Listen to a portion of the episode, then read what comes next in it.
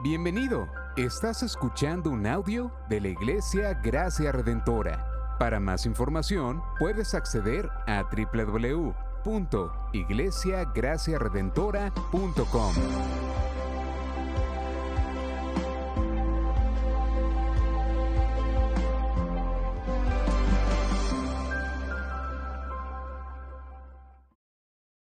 Les voy a pedir que abran sus Biblias en Apocalipsis capítulo 8. Vamos a leer versículo 1 al 5, que es el texto para hoy. Apocalipsis 8, versículos 1 al 5.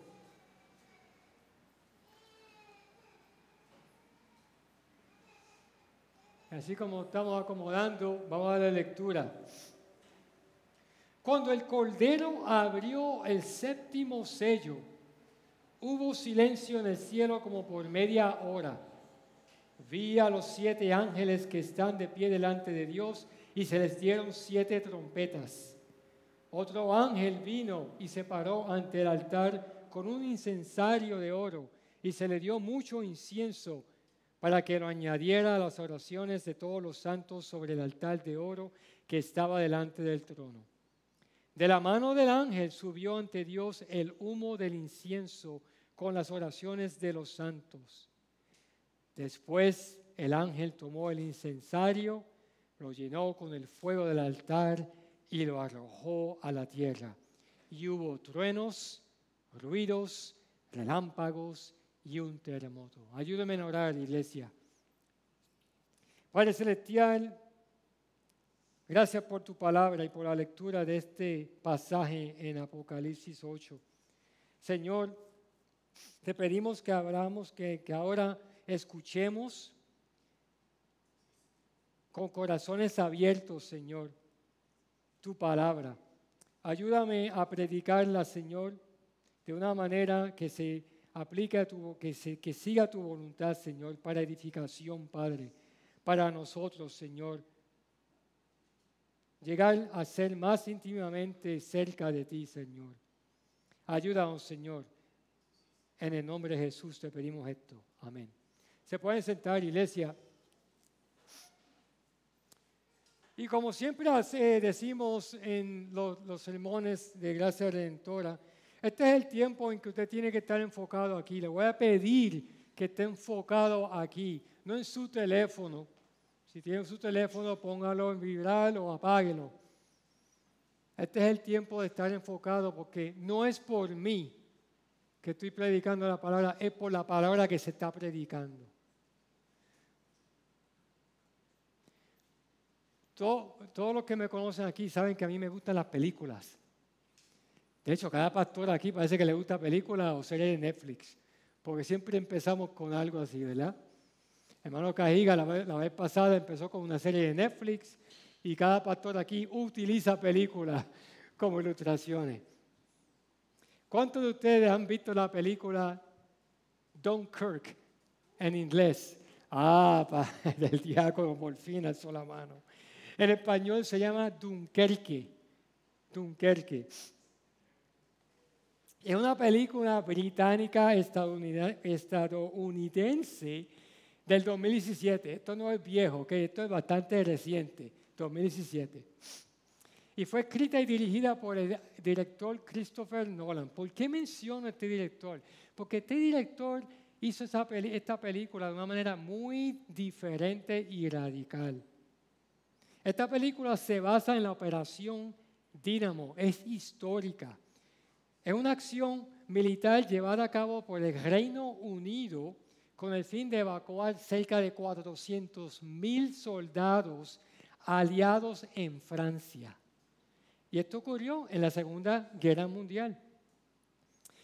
Francia había sido invadida por Alemania nazi y estaban empujando a estos soldados contra la playa, contra el borde del mar. Ahora, la película cuenta la historia desde tres puntos de vista. Desde el punto de vista de un soldado en la playa, desde el punto de vista de un piloto volando un avión y desde uno de los muchos capitanes de barco que rescataron a estos soldados, porque este es el centro de esta narrativa de la película. Los barcos tuvieron que rescatar a estos soldados. Pero lo importante, el punto que quiero llevar aquí de esta película es que esta historia, este director cuenta esta, esta narrativa por escenas entrelazadas con las escenas, escenas repitiéndose desde cada punto de vista hasta el fin. Tú empiezas a ver esta película y de momento tú dices, pero yo vi esto. Y de momento sigue, sigue la película y dice, pero esto se repitió. Pero se repite desde diferentes puntos de vista, desde el piloto, desde el soldado, desde el capitán del barco. y se repite, pero siempre llega al punto final. El punto final es el mismo. Y yo quiero aludir que esta película es una buena ilustración de cómo ver el libro de Apocalipsis. El libro de Apocalipsis se va a ver bien interesante desde ahora en adelante. Al principio eran cartas a las iglesias y ahora estamos empezando con esta visión de que empezó el capítulo 4. Pero en Apocalipsis tenemos diferentes puntos de vista y perspectivas relatando la misma profecía y visión, entrelazadas como si estuvieran repitiéndose, pero llegando al mismo final. En esta serie de Apocalipsis ya estamos a la mitad del libro, como quien dice. Hemos recorrido casi la mitad del libro de esta carta que Juan les escribe a las siete iglesias de Asia Menor. Y hemos visto cómo Juan hace alusión a muchos pasajes proféticos del Antiguo Testamento y cómo se entrelazan estos pasajes con la narrativa. Este pasaje que acabo de leer, el texto de hoy, Apocalipsis 8 del 1 al 5, es parte de una visión del trono de Dios que comienza en el capítulo 4, que hemos ya hablado y cubierto en otras prédicas. En este capítulo 4, para repasar y recordarnos dónde estamos, Dios se presenta como aquel que está sentado en el trono con el libro sellado con siete sellos. Y Él tiene el libro con siete sellos.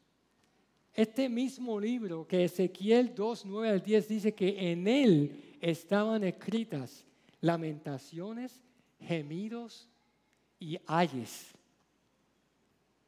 que es el plural de ay, si lo puedes decir. La visión continúa como si estuviese viendo hacia atrás con el cordero inmolado luego de la resurrección y de la ascensión. Y Él es el único digno de abrir estos sellos. Y así exponer el contenido del libro. Desde el capítulo 4 hasta este capítulo que hemos leído hoy. Y entre medio de estos sellos que han, sido abiertos, desde el primero hasta el 8, que, hasta el 7 que hemos leído hoy, hay alabanza, cánticos, adoración continuamente por los ancianos, por los ángeles en el cielo, mientras que el Cordero abre cada uno de los sellos. Quiero pintar aquí la imagen de cómo estas alabanzas eran continuas. Es como si estuviésemos cantando aquí en la iglesia mientras el Cordero está abriendo estos sellos, continuamente, continuamente. Ahora es sumamente importante recalcar lo que leímos y lo que cubrimos anteriormente, que antes de abrir los siete sellos, la visión muestra en el capítulo 5, versículo 8, a 24 ancianos que se postraron delante del Cordero y cada uno tenía un arpa y copas de oro llenas de incienso, que son las oraciones de los santos. Recuérdense de esa frase, incienso eran las oraciones de los santos. Y también que mientras los primeros cuatro sellos provocaron lamentaciones y gemidos por varios juicios. En el tiempo de estas siete iglesias, leemos el versículo 6, 9 al 10, que la apertura del quinto sello muestra a los que habían sido muertos a causa de las palabras de Dios y del testimonio que habían mantenido. Clamaban a gran voz, ¿hasta cuándo, oh Señor Santo y verdadero, esperarás para juzgar y vengar nuestra sangre de los que moran en la tierra? Y ahora hacemos un fast forward al sexto sello que cubrimos. Y el sexto sello mira al futuro y final juicio por el Cordero y el León, el gran día del Señor. Y de momento viene entrelazado y se repite otra escena, como la película. Y hay un interludio que lo cubrió Pastor Israel hace dos domingos. Pero antes de este interludio y en medio de este interludio, las oraciones continúan. ¿Hasta cuándo, Señor? Y la respuesta es un poco más. ¿No saben cuántos saben? ¿Qué, ¿Qué, es esto aquí? Esto es un reloj de arena. Este es el más grande que pude encontrar. este reloj de arena eh, se incluye en muchos juegos de mesa. Y este reloj de, arena ah, es especialmente importante para aquellos que son competitivos. Y aquí tenemos a varios que son competitivos. Pilito. ¿Y cómo funciona el reloj de arena? Cuando lo, lo pones así, la arena empieza a bajar y se acumula en la base. Y así cada granito cuenta el tiempo. Imagínate que cada granito es una oración.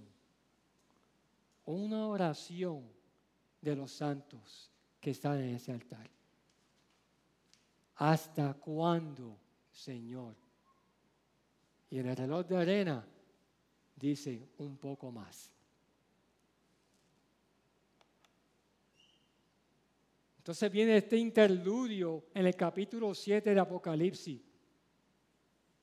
Y los creyentes de este tiempo de la tribulación, desde la resurrección de Cristo hasta el momento de la historia de la iglesia, son sellados con el Espíritu Santo. El sello de Dios que encontramos en el versículo 7.2. Protegidos para la tribulación, pero dentro de la tribulación. Y entre todo esto que hemos cubierto aquí como repaso, en esta visión del trono de Dios, vemos cómo las alabanzas y las adoraciones continuaban día y noche en el trono de Dios. Como dice el Salmo 100, aclamando con júbilo, como con ruido y alegría. Y las oraciones continuaban. ¿Hasta cuándo, Señor? Y la contestación era un poco más. Y ahora venimos al texto de hoy y leemos en el, en el versículo 1, cuando el Cordero abrió el séptimo sello, hubo silencio en el cielo como por media hora. No sé tú, pero yo traté de imaginarme esto. Y yo soy de los que habla poco. Aquí hay muchas cejas abiertas aquí. Dicen, pastor, yo lo conozco usted, usted habla bastante. Y yo traté de estar callado por 30 minutos y no duré ni 30 segundos. Así que imagínense ustedes un silencio profundo por casi media hora. Un silencio como nunca, como el que está ahora mismo. Estamos en silencio. Espero que escuchando. Un silencio en que los cánticos y alabanzas de los ángeles y los ancianos callaron. Estaban haciendo, estaban dando adoración y alabanza y callaron. Un silencio que llama la atención a estas oraciones, porque las oraciones no pararon, continuaron. Las oraciones continuaron. ¿Hasta cuándo, Señor? ¿Hasta cuándo? Y la respuesta, un poco más. Un silencio que está escrito en Zacarías capítulo 2, versículo 13. Guarde silencio toda carne delante del Señor, porque Él se ha levantado de su santa morada. Y en Sofonías 1.7, para aquellos que están tomando notas, para que apunten esos versículos. Calla delante del Señor Dios, porque el día del Señor está cerca, porque el Señor ha preparado un sacrificio, ha consacrado a sus invitados. Un silencio como señal de sobrecogimiento, señal de temor. Yo le llamo el momento wow. Tú has estado ahí en un momento wow. En el 2015, 2015 no, estoy mal. Amor me va, me va a dar por un cocotazo. En el 1991, el 15 de junio de 1991, el volcán Pinatubo en las Filipinas erupció, explotó. Y fue una de las erupciones más grandes en la historia. Y los que vieron ese volcán, los que estaban allí y vieron ese volcán hacer erupción, lo veían desde lejos y asombrados hacían, wow, pero un wow de temor. ¿Qué me va a pasar a mí? ¿Cuáles son, cuáles son las consecuencias? Pero no te vayas a un volcán para entender este momento wow. ¿Cuántos de ustedes han estado en una montaña rusa? Hace la mano. ¿Cuánto les encanta la montaña rusa? A mí no me encanta la montaña rusa. Cuando te montas en la montaña rusa, ¿qué pasa? El carrito empieza a subir, ¿verdad? A subir por, la, por los rieles y empieza ese sonido, clac, clac, clac, clac. Y las pocas veces que amor me ha convencido de meterme en ese carrito, yo hago clac, clac, Y me agarro esa barra que está empujando la pierna y yo, ay Señor, ¿por qué yo me metí aquí? y clac, y clac, y clac, hasta que llegas a la cima y haces ¡wow! Y te vas por abajo.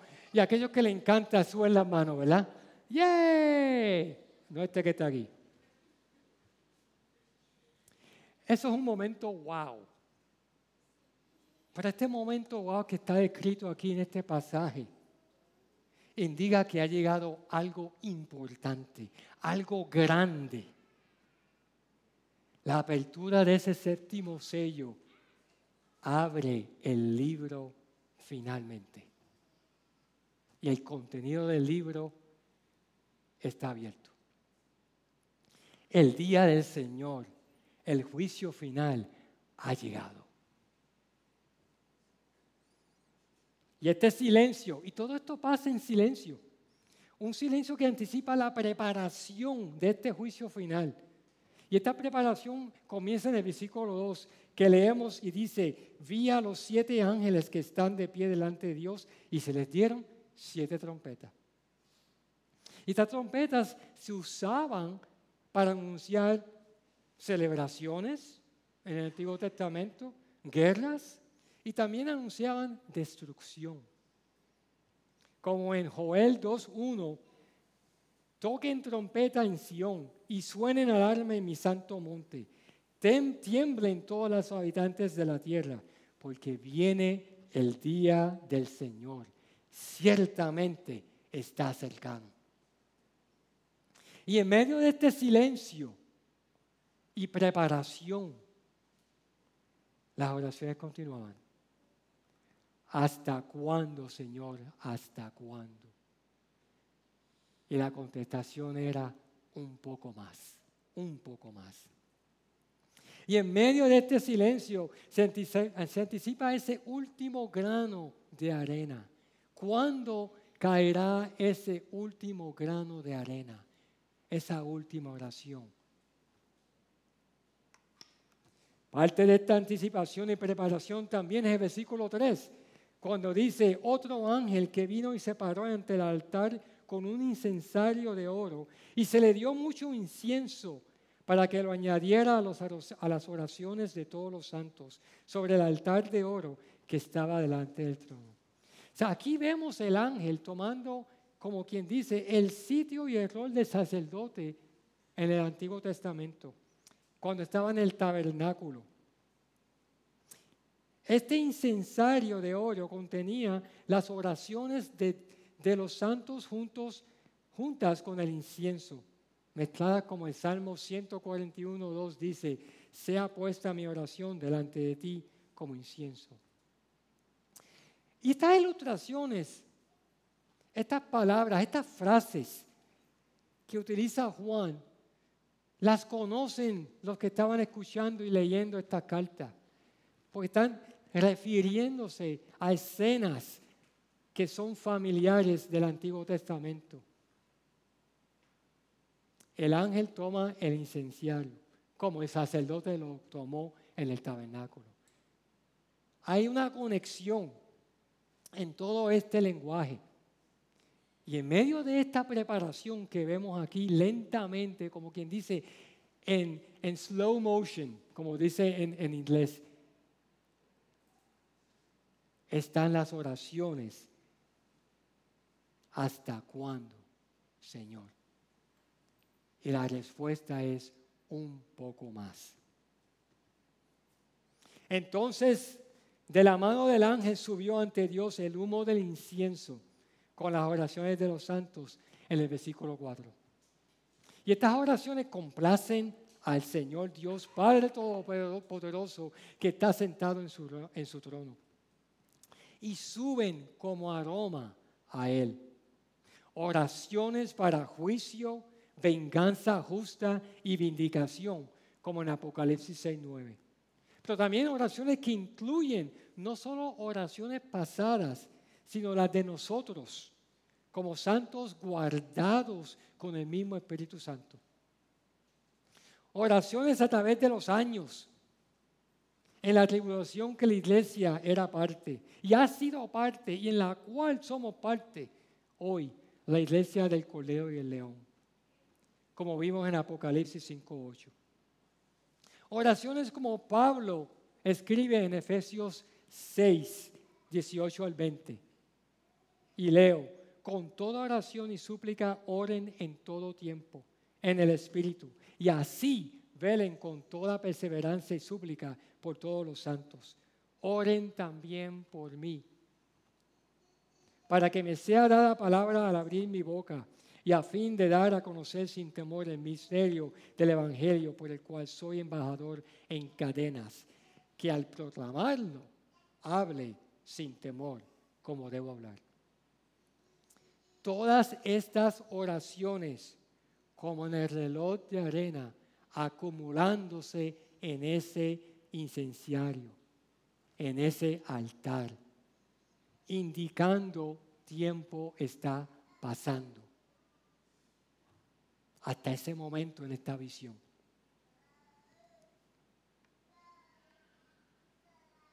¿Hasta cuándo, Señor? Un poquito más. Como dicen el boricua, un poquito más. Ya se está acercando. Porque el versículo 5 es la culminación de este momento en esta visión. Después el ángel tomó el incensario, lo llenó con el fuego del altar y lo arrojó a la tierra. Y hubo truenos, relámpagos y un terremoto. Este incienso mezclado con las oraciones llenaron, como quien dice, el incensario en el tiempo indicado del soberano Dios, lo llenó y lo derramó en la tierra, indicando el inicio, no el final, el inicio de ese día, de ese gran día del Señor, de ese juicio final. Y estas visiones continúan en los capítulos 8 al 17 de Apocalipsis. El lenguaje, usado aquí es bien familiar para las iglesias de ese tiempo, para los recipientes de esta carta de Juan. Hubo truenos, ruidos, relámpagos y un terremoto. Estaban familiarizados con Éxodos 19, donde Dios está en el monte Sinaí. También estaban familiarizados con Ezequiel 10, del 1 al 2, donde hay una visión de Dios en su trono. Y se describe con este lenguaje. Ruidos, relámpagos, truenos, terremotos. La presencia de Dios. Quiero que pauses en tu mente y recuerdes esta imagen. Este lenguaje, estas imágenes son indicativas de que pronto la proximidad de ese juicio, ese juicio que va a ser final.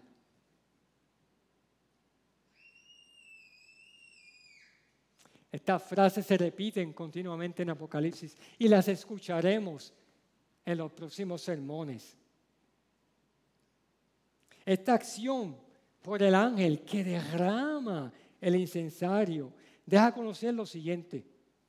A los santos que estaban orando debajo del altar en Apocalipsis 6, también se les promete en el capítulo 6, versículo 11, que descansarán un poco más de tiempo hasta que se completara también el número de sus consiervos y de sus hermanos que habrían de ser muertos como ellos lo habían sido un poco más de tiempo, un poco más de tiempo y no habrá más lugar para ninguna otra oración.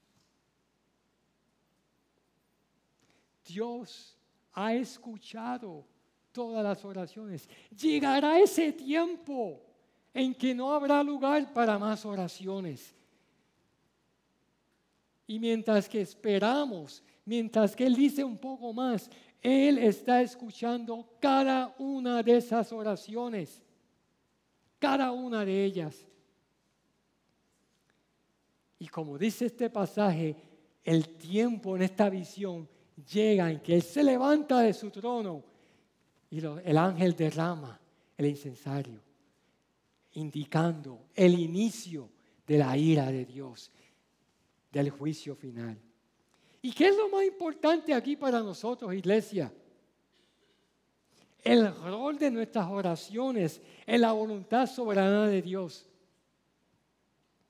Dios como quien dice, dice la acumulación de todas estas oraciones de los santos a través de toda la historia, de todo el tiempo. Millones y millones de oraciones. Como tu reino venga, hágase tu voluntad, Señor como las oraciones de Pablo en Efesios 6, las oraciones de Esteban en Hechos 7. Nuestras oraciones. Ayúdame, Señor, a predicar el Evangelio. Mira que me están criticando, me están persiguiendo. Los mártires en, esa historia, en esa, ese momento de iglesia histórico, que los quemaban vivos, los tiraban a los leones, y perdonen lo gráfico, pero eso es la historia, eso es lo que pasaba en ese momento en esas iglesias.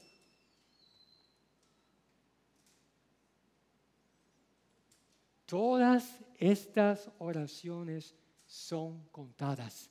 Ninguna, ninguna fue ignorada. Ninguna va a ser ignorada.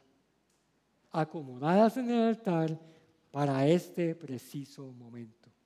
Y todas esas oraciones, escúcheme iglesia, todas estas oraciones, nuestras oraciones que dicen, ¿hasta cuándo, Señor?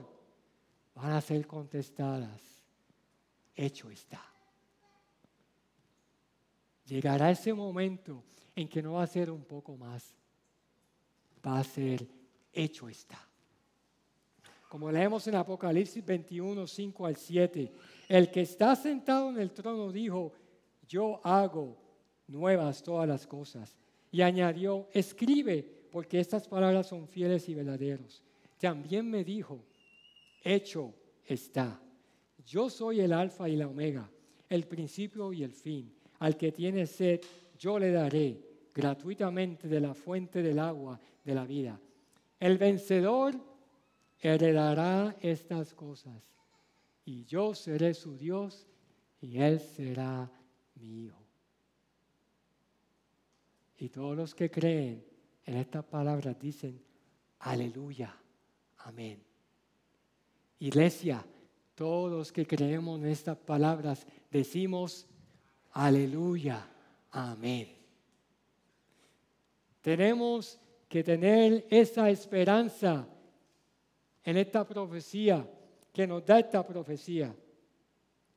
Y si esta visión para Juan estaba pasando allí, como si era el momento del juicio final, era el momento, hecho está. Pero era para mostrarle a Juan, al escribirle a la iglesia, al escribirle a nosotros, que todavía tenemos que esperar un poco más. Y mientras esperamos, ¿qué hacemos? Pues este pasaje en Apocalipsis 8 del 1 al 5 satisface al al menos tres necesidades que tenemos, pero que a veces no reconocemos y lo pasamos por alto. En primer lugar, necesitamos aliento para seguir orando. ¿Cuántos de nosotros a veces no tenemos aliento para orar? Necesitamos entender la relación entre nuestras oraciones y el plan de Dios. Perseverar en oración, como en Lucas 18 del 7 al 8, Jesús les instruye a sus discípulos por medio de una parábola. Y dice, ¿y no hará Dios justicia a sus escogidos que claman a Él día y noche? Se tardará mucho en responderles. Les digo que pronto les hará justicia. No obstante, cuando el Hijo del Hombre venga, ¿hallará fe en la tierra? Así que iglesia, tenemos, tengamos fe y perseveremos en oración.